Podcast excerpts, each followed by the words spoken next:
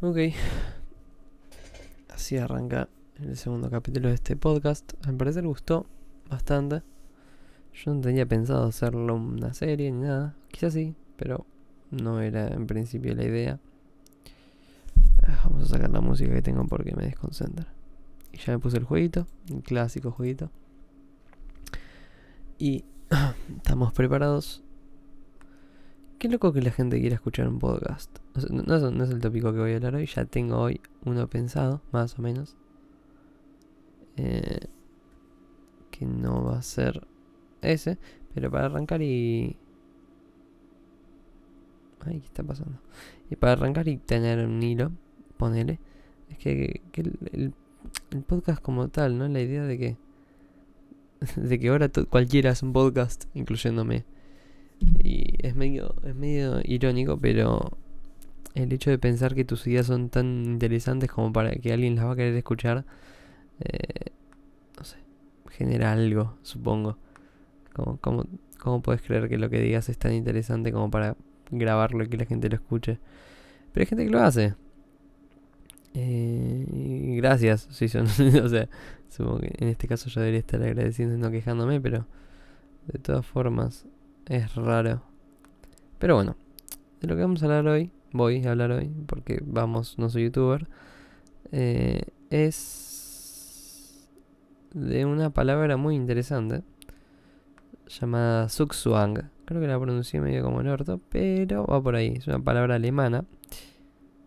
eh, mm, muy interesante, por lo menos para mí. Que viene del concepto ajedrecístico.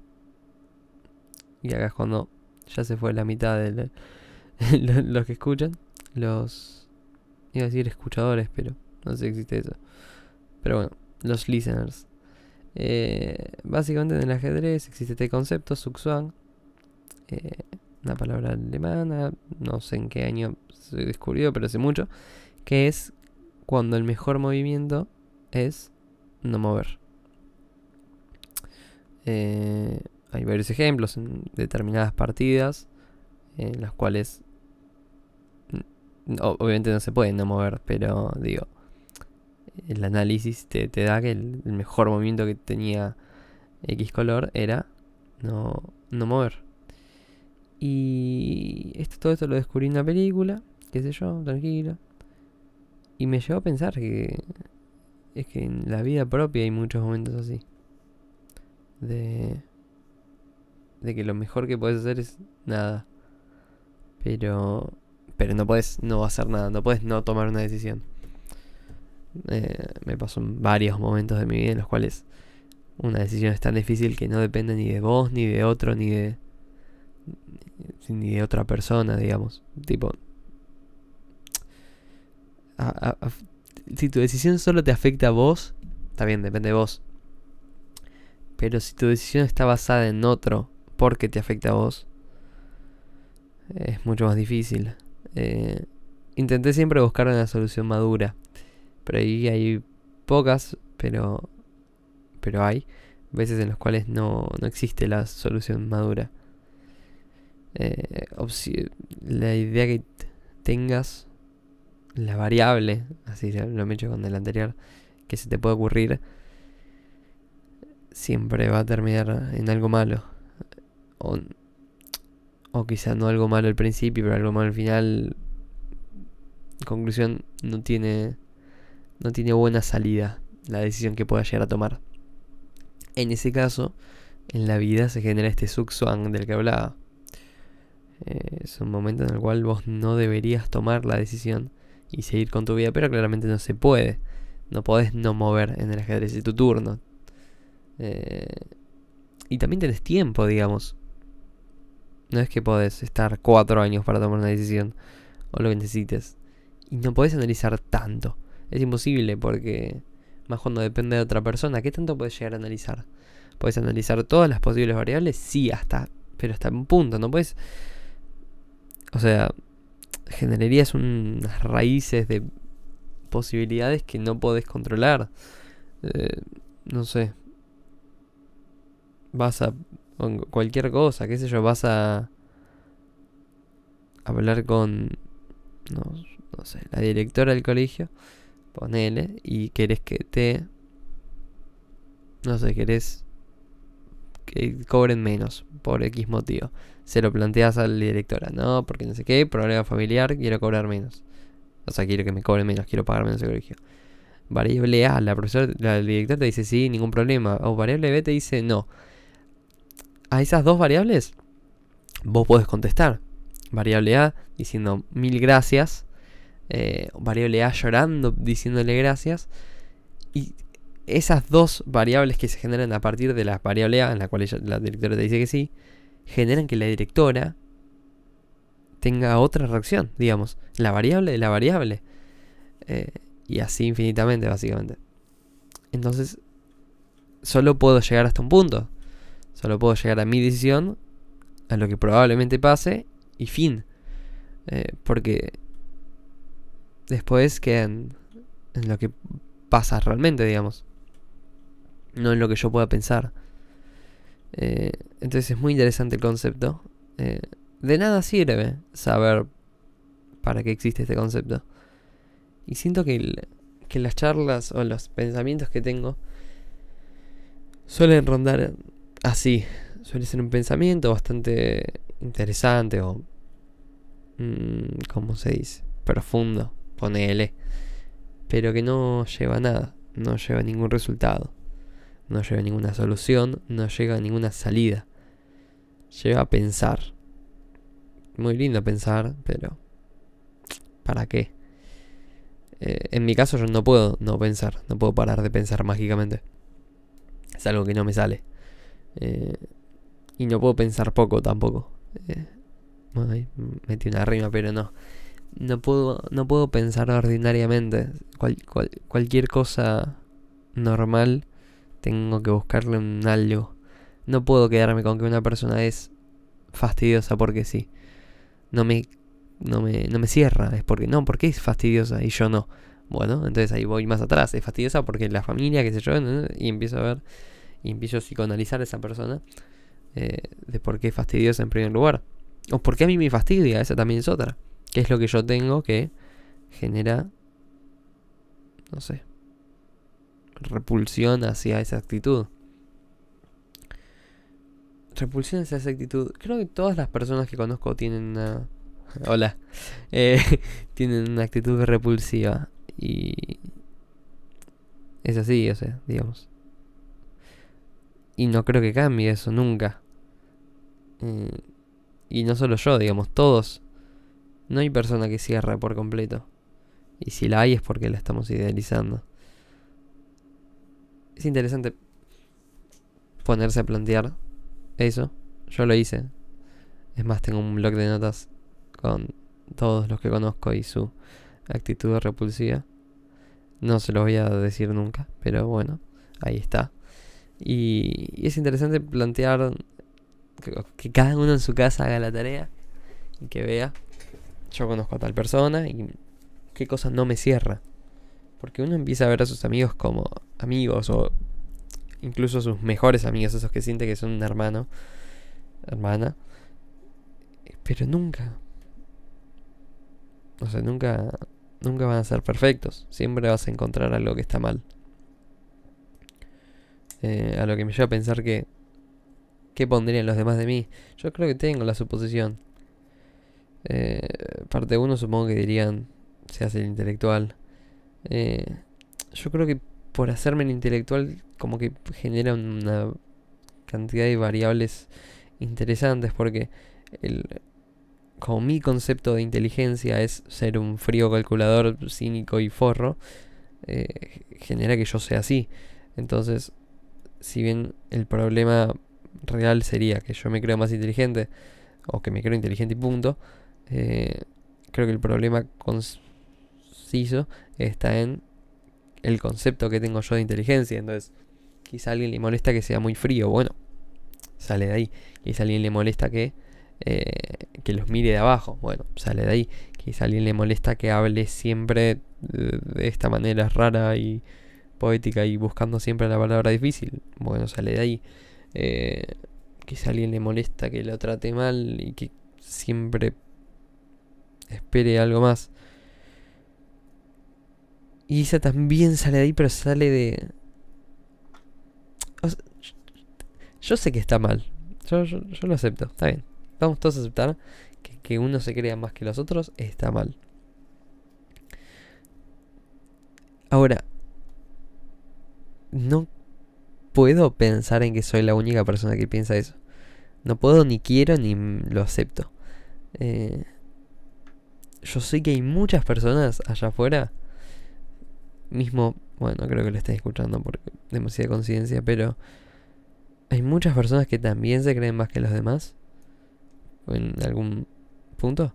Y, y no saben por qué. O no saben de qué, lo que sea.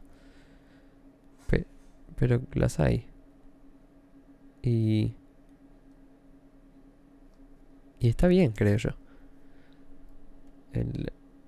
podrás creer de más que otro, pero tenés que tener una razón para mí.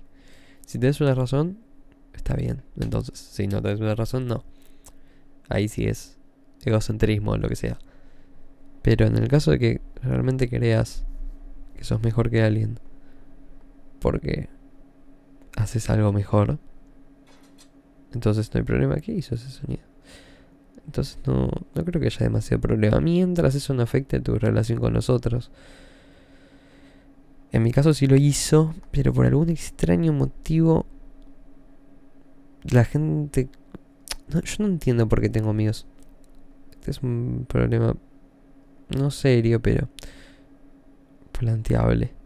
Eh, ¿Qué mierda? O sea, no, no tiene sentido. Yo no doy consejos. Como amigo, soy un asco no, no entiendo muchos problemas y, y aunque tenga empatía, es prácticamente nula. Entonces, en momentos en los cuales uno realmente necesita un apoyo, yo no soy ese apoyo. Y si bueno, no serás el apoyo, pero serás la alternativa divertida. Eh, sí, divertido. Cómico. Ah, no, me considero una persona divertida, pero tampoco es que... O sea, yo no me buscaría para pasar... Para caerme de risa, ¿entendés? No, no. Quizás sí, igual, pero digo... Ese, es el único motivo por el cual me tendrías de amigo. No creo que sea por ahí, digamos. Después... No sé, ¿qué, qué más hace un amigo? Bueno... Con, eh, ¿Cómo ir por los cielos? Es increíble. Eh, yo tengo un concepto de amigos que es que una persona a la cual vos elegís que sea tu amiga es por algo. Y no es porque te cae bien o porque te cierra. Porque ya hablamos de que no, casi, no, no existe persona que te cierra al 100%. Si existe persona que te caiga bien, pero digo, no puede ser solo por eso. Por eso cualquier persona que te caiga bien es tu amigo y no creo que sea así. Entonces, mi concepto de la amistad, y que me gustaría que la gente también lo piense. Voy a verlo como la gente, como si hubiera 200 oyentes. Sí, hay un oyente. Y me gustaría que también lo piense y lo adapte a su. Lo, no lo adapte, perdón. Lo acople, poner en su vida. Y que piense si mi concepto está tan errado como parece. Yo creo que la amistad es una utilidad. Vos sos amigo de alguien porque si alguien te sirve. Y sí, suena feo. Quizás es el sentido más oscuro de la, de la palabra amistad, pero... Pero piénsenlo un poquito. Y, y van a ver que puede ser así tranquilamente. Quizás no lo quieren aceptar, quizás digan, no, es ahí, es mi, mi amigo porque es así. Yo no lo veo de esta manera. Eh, aunque no lo veas así, tiene su lógica. Mm, yo, por ejemplo, no conozco... Bueno, viví muy poco. No, no, no de edad, sino de experiencias. Eh, entonces, la gente que más amiga mía es, es eh, personas con mucha experiencia. Personas que vivieron cosas que yo no viví y que yo no sé manejar. El consejo que me da una persona que cumple con estas cualidades es mucho más valioso que cualquier otro. Por eso son mis amigos. Hola, sí, si están escuchando, sí, por eso son mis amigos. Y no hay otra cosa, porque si bien la paso bien o lo que sea, las puedo pasar bien en cualquier otro momento, digo, no, no dependo de ustedes. ahora les hablaba re personal. No dependo de estas personas para pasarla bien. Dependo de estas personas en otros motivos. Eh, como este. Son útiles. Y a lo que iba antes es que yo no soy útil yo no viví, o sea, no existe mi mismo caso y que eso te sea útil porque yo no viví nada. O sea, poco a poco estoy viviendo, pero no es lo que nadie buscaría. Eh, no sé dar consejos, o sea, te puedo dar consejos, pero va a ser siempre medio de mierda. A menos que sea un consejo lógico, ahí sí lo puedo dar, pero son muy pocas las ocasiones en las cuales alguien quiere un consejo lógico. Para eso, deducilo vos, digamos.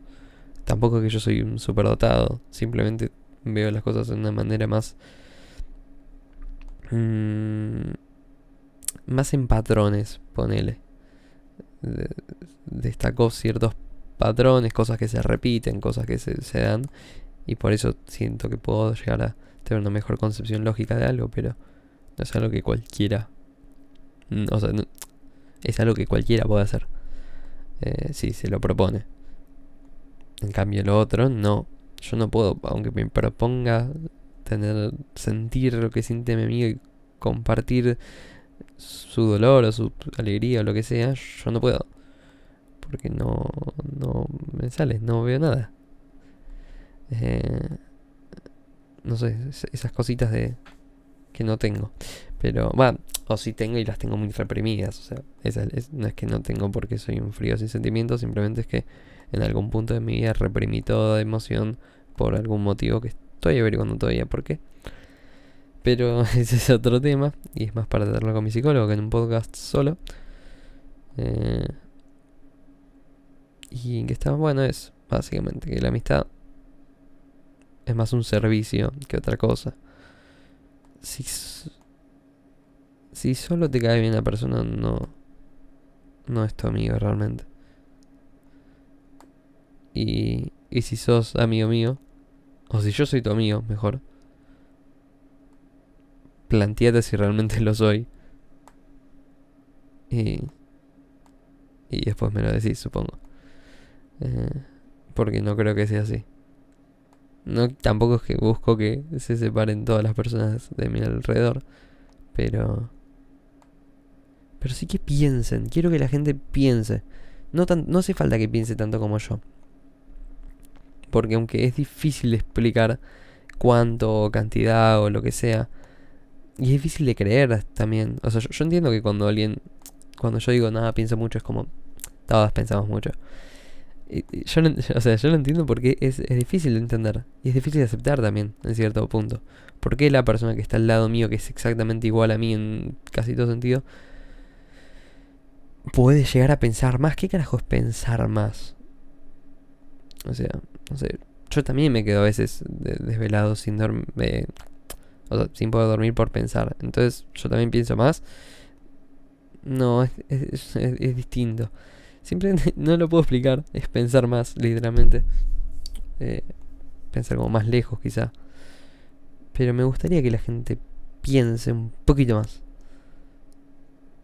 Que no se quede con lo primero que le viene hasta yo lo hago muchas veces. Yo soy. sí, lo que soy. Eh, y no sé, mi círculo pasa seguido eso. Eh, no es algo malo, no, es que estoy guardando mi círculo y nada por el estilo. Simplemente quiero que. Quiero es que evitar que las emociones tomen parte de todo. Hay una parte muy importante que es la que racionalizar las cosas. Hay una parte en que no está buena, porque si llegas a un punto como el mío, ya no está bueno. Pero tengamos en cuenta que todo mi círculo no es así. Entonces, le falta mi parte, digamos.